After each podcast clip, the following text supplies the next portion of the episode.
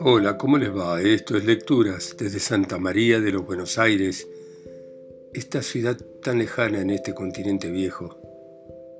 Y vamos a continuar con una fea historia de Dostoyevsky, este general que irrumpe en un casamiento al que no lo han invitado. Y continúa de esta manera. pero ni siquiera ahora gritan algo. Le pasó al general por la cabeza. Los invitados intercambiaban miradas.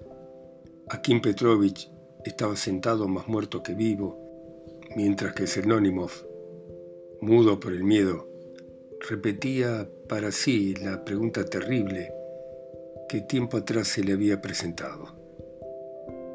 ¿Qué va a ser de mí mañana? De pronto el colaborador del Tizón, ya muy borracho, que hasta entonces había guardado un sombrío silencio, directamente se dirigió a Iván Ilich con ojos que chispeaban y se puso a responder en nombre de todos los concurrentes. Sí, señor, gritó con una voz surgida de un sepulcro. Sí, señor, se ha humillado. Usted es un retrógrado, un retrógrado. Joven, compórtese. ¿Con quién se cree usted que está hablando? gritó furioso Iván Ilich, poniéndose de pie de un salto. Con usted. Y en segundo lugar, no soy un joven. Ha venido usted a darse ínfulas, a buscar popularidad. Seldónimov ¿Qué es esto? exclamó Iván Ilich. Pero Selónimov se había parado con tal espanto que se quedó duro como un poste, y la verdad es que no sabía qué hacer. Los invitados habían quedado mudos en sus lugares. El pintor y el alumno aplaudían y gritaban ¡Bravo, bravo!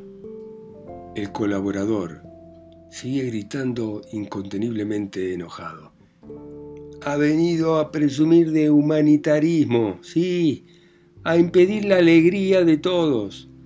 Ha tomado champán sin entender que es demasiado caro para un empleado con 10 rublos al mes de sueldo y tengo la sospecha de que es usted uno de esos jefes que se siente atraído por las esposas jóvenes de sus subordinados. Es más, Estoy seguro de que usted apoya los impuestos al alcohol. Así, así, así es. Seldonimov, Seldonimov, gritaba Iván Ilich, estirando sus brazos.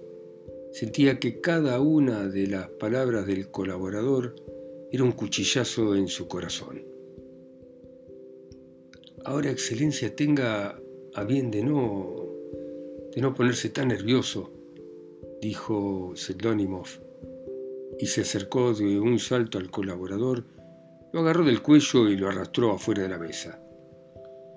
Nadie hubiera esperado o pensado que el flacucho Selónimov tuviera tremenda fuerza física, pero el colaborador había tomado demasiado y Seldónimov estaba completamente sobrio. Después le dio varios golpes en la espalda para llevarlo hasta la puerta. Son unos canallas, todos, gritaba el colaborador. Mañana mismo voy a hacer caricaturas de ustedes para el tizón. Todos saltaron en su lugar. Excelencia, excelencia, gritaba Seldónimov, su madre y algún invitado parados alrededor del general. Excelencia, tranquilícese. No, y no, gritaba el general, estoy destruido, vine a yo, yo quería, por así decirlo, darles la bendición, y a cambio, a cambio. Se enterró en su silla como si hubiera perdido el sentido. Puso ambos brazos sobre la mesa y allí apoyó la cabeza directamente en el plato del postre. No hay palabras que puedan describir el espanto. Un minuto después se levantó con las ganas evidentes de irse Se tambaleó y se tropezó con la pata de una silla y se cayó al suelo cuán largo era, y ahí empezó a roncar. Todo esto les suele ocurrir a quienes no beben si por descuido se emborrachan. Hasta el último instante, hasta el último límite, están conscientes, pero de pronto caen derribados. Iván Ilich estaba en el suelo, inconsciente. Seldonimov lo agarró del pelo y se quedó petrificado en esta posición. Los invitados empezaron a irse rápido, cada uno contando lo sucedido a su manera. Ya eran cerca de las tres de la mañana. La importancia del tema estaba en que las circunstancias de Seldonimov eran bastante peores de lo que uno se puede imaginar a pesar de la completa ausencia de algo atractivo en la situación. Y mientras el general se queda tendido en el suelo y Seldónimo está a su costado, agarrándose los pelos desesperado, vamos a interrumpir el relato y vamos a decir unas cuantas palabras que van a aclarar precisamente quién era Porfiri Petrovich Seldonimov. Un mes antes de su casamiento había muerto su padre. Cuando unos cinco meses antes del matrimonio y después de un año de penurias en Petersburgo consiguió su puesto de diez rublos, resucitó en cuerpo y alma. Pero las circunstancias volvieron a empequeñecerlo rápidamente. En todo el planeta quedaban dos anónimos, su madre y él y les costaba mucho mantenerse. Había días que sufrían mucho el frío y se alimentaban de cosas dudosas. En otros, Seldonimov salía con una taza a la orilla de Fontanka para ahí calmar su sed. Cuando consiguió el puesto, como pudo, se instaló con su madre en un cuarto alquilado. Ella se puso a lavar ropa blanca para la gente y durante unos meses él juntó plata para comprarse un capote y unas botas. En la oficina se le acercaban los superiores y le preguntaban si hacía mucho que no se daba un baño. Sobre él corría el rumor de que debajo del cuello de la chaqueta del uniforme tenía chinches. Pero Seldonimov tenía un carácter firme. Aparentemente parecía manso y pacífico, tenía una mínima instrucción y casi nunca se lo oía conversar. La verdad no sé si pensaba, si creaba sistemas o planes, o si soñaba con algo.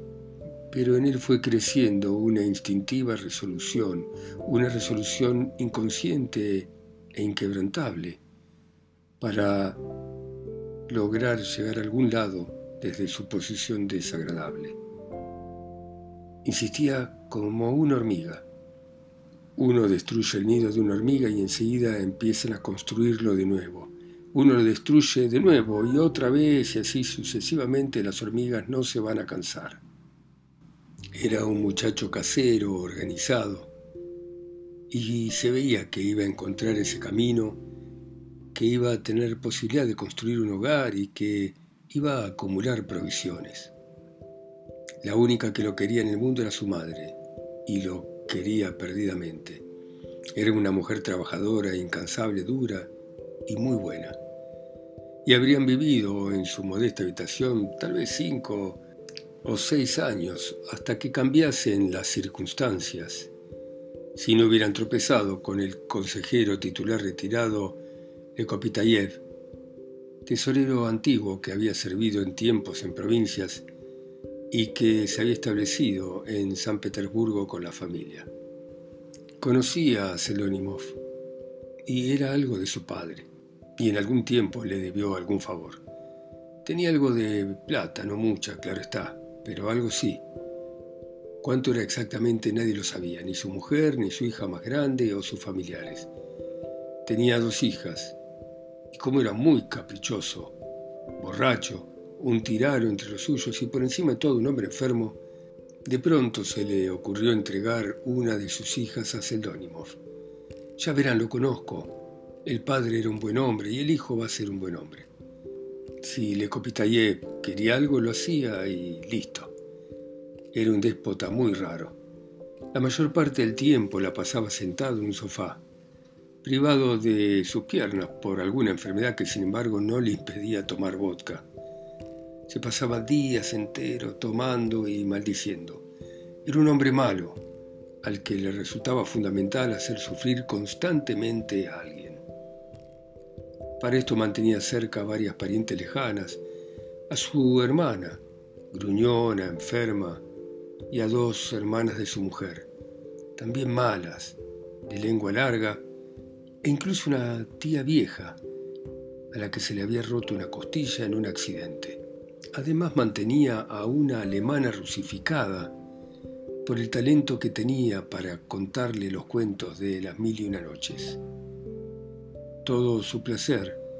Lo encontraba molestando a todas estas parásitas desdichadas, insultándolas a cada instante y a todo lo que existiera en el mundo, aunque éstas, a excepción de su mujer, que había nacido con dolor de muelas, no se atrevían ni a chistar delante de él. Hacía que discutieran entre ellas, llevaba, inventaba y traía chismes y discordias, y después se reía más no poder y disfrutaba al ver cómo le faltaba muy poco para pelearse. Se puso muy contento cuando su hija mayor, después de diez años de pasar necesidades junto a un oficial, su marido, envidó y entonces se mudó a su casa con sus tres niños pequeños y enfermos. A los chicos no los aguantaba. Pero como con su aparición aumentó el material con la cual emprender sus experimentos cotidianos, el viejo estaba muy contento. Todo ese montón de malas mujeres y de niños enfermos, junto con su torturador, vivía en una casa de madera en el lado de Petersburgo, sin la comida suficiente porque el viejo era muy avaro y sacaba el dinero de moneda a moneda, aunque el vodka no faltaba. Tampoco dormía lo suficiente, porque el viejo padecía de insomnio y exigía que lo distrajesen. En resumen, todo esto lo hacía empobrecer y maldecer su destino. Por entonces, Lekopitayev miraba a Seldónimov. El aire sumiso y la nariz larga de éste lo tenían asombrado. Su hija menor, flaca y poco agraciada, había cumplido 17 años. Aunque había ido alguna vez a una escuela alemana, no había aprendido nada salvo el abecedario.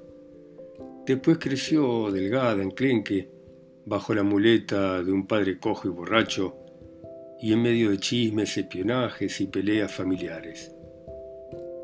No tenía muchas amigas y tampoco era ingeniosa. Llevaba mucho tiempo con ganas de casarse. En presencia de la gente se quedaba en silencio, pero en casa junto a su madre era mala y picaba como una chinche. Le gustaba especialmente manotearlos a los chicos y pellizcarlos. E iba con el chisme del azúcar y el pan que escondían, por lo que entre su hermana mayor y ella existía una pelea interminable que no cesaba nunca. Fue el viejo quien se la ofreció en matrimonio a Selónimov. Con todas las penurias que sufría éste, aún así lo pensó. Junto con su madre dio muchas vueltas, pero registraron la casa a nombre de la hija, una casa de madera, sí, una casa de una sola planta y de mala calidad, pero aún así estaba en pie. Además le dieron 400 rublos. Eh, probá a ahorrarlos vos. ¿Para qué me traigo un hombre a casa? gritaba el borracho. En primer lugar, porque son todas mujeres, y estoy harto de tantas mujeres. Quiero que Seldonimov baile con mi música, para eso soy su bienhechor. En segundo lugar, lo traigo porque ustedes no quieren y se van a poner furiosas. O sea que lo hago para molestarlas. Lo he dicho y lo haré. Y vos, Porfirka, cuando sea tu mujer, pégale desde que nació tiene demonios adentro. Hacelo salir, yo te voy a preparar el bastón. Seldonimov se quedaba en silencio, pero ya había tomado una decisión. Acogieron a su madre y a él en la casa antes de la boda. Los bañaron, los vistieron, los calzaron y le dieron plata para la boda. El viejo los protegía porque precisamente toda la familia estaba furiosa con ellos. La vieja se lo animaba, hasta le agradaba, así que se contenía y no lo molestaba. Por cierto, que a Seldonimov le hizo una semana antes de la boda bailar un casachoc. Vamos, ya es suficiente, solo quería ver si te habías olvidado de que estoy acá, dijo antes de que se terminase el baile. El dinero para la boda lo dio a cuentagotas e invitó a todos los parientes y conocidos. Por parte de Selonimov estaba solo el colaborador del Tizón y Akim Petrovich como invitado de honor. Seldonimov sabía muy bien que la novia lo odiaba y que lo que ella quería era casarse con el oficial, no con él. Pero toleraba todo, porque ese era el acuerdo con su madre. Toda la mañana y toda la tarde de la boda el viejo la pasó insultando y bebiendo. Con ocasión de la boda toda la familia se refugió en los cuartos de atrás y en esta estrechez se quedó hasta que empezaron a oler mal. Las habitaciones de adelante estaban destinadas a la cena y al baile. Por fin, cuando el viejo se quedó dormido, ya completamente borracho, a las once de la noche, la madre de la novia, ese día especialmente furiosa con la madre de Selonimov, decidió cambiar la ira por cortesía y salir a la cena y al baile. La aparición de Iván Ilich trastornó todo esto. Lecopitayeva estaba desconcertada, se ofendió y empezó a insultar porque no se le hubiese advertido de que se había invitado al mismísimo general. Le decían que había venido sin que nadie lo hubiera invitado. Era tan tonta que no lo creía. Se necesitaba champán. La madre de Seldonimov solo encontró un rublo de plata, porque Seldonimov no tenía ni un centavo. Fue necesario suplicarle a la vieja malvada Lecopitayeva, pedirle dinero para una botella y luego para otra. Le presentaron el futuro de las relaciones en el servicio, la carrera. Apelaron a su conciencia. Al final dio su propio dinero, pero le hizo a Selónimos beber tal cáliz de sudor y veneno que éste, en más de una oportunidad, entraba corriendo en el cuarto donde estaba preparado el lecho nupcial se agarraba en silencio la cabeza y se tiraba sobre la cama destinada a los placeres del paraíso, temblando completamente por una impotente rabia. Así era. Iván Ilich no conocía el precio de las dos botellas de champán que se había tomado esa noche.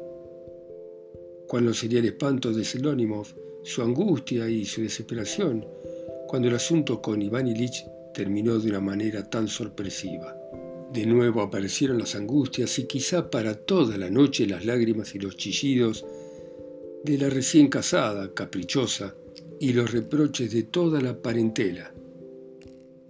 Le dolía la cabeza, el tufo y la oscuridad le velaban la vista. Pero mientras, Iván Ilich, el general, necesitaba ayuda. Hay que buscar a las 3 de la mañana un médico o un coche para llevarlo a casa y tenía que ser un coche, porque en una carreta no se podía enviar a su casa un general y además en ese estado. ¿Y de dónde iba a sacar la plata para el coche? Le Lecopitayeva rabiosa, furiosa, porque el general no le había dedicado ni dos palabras, ni siquiera la había mirado durante la cena, declaró que no tenía ni un cope. Y puede que en verdad no tuviera ni uno. ¿De dónde podía sacarlo? ¿Qué podía hacer? Sí, tenía razón para agarrarse la cabeza.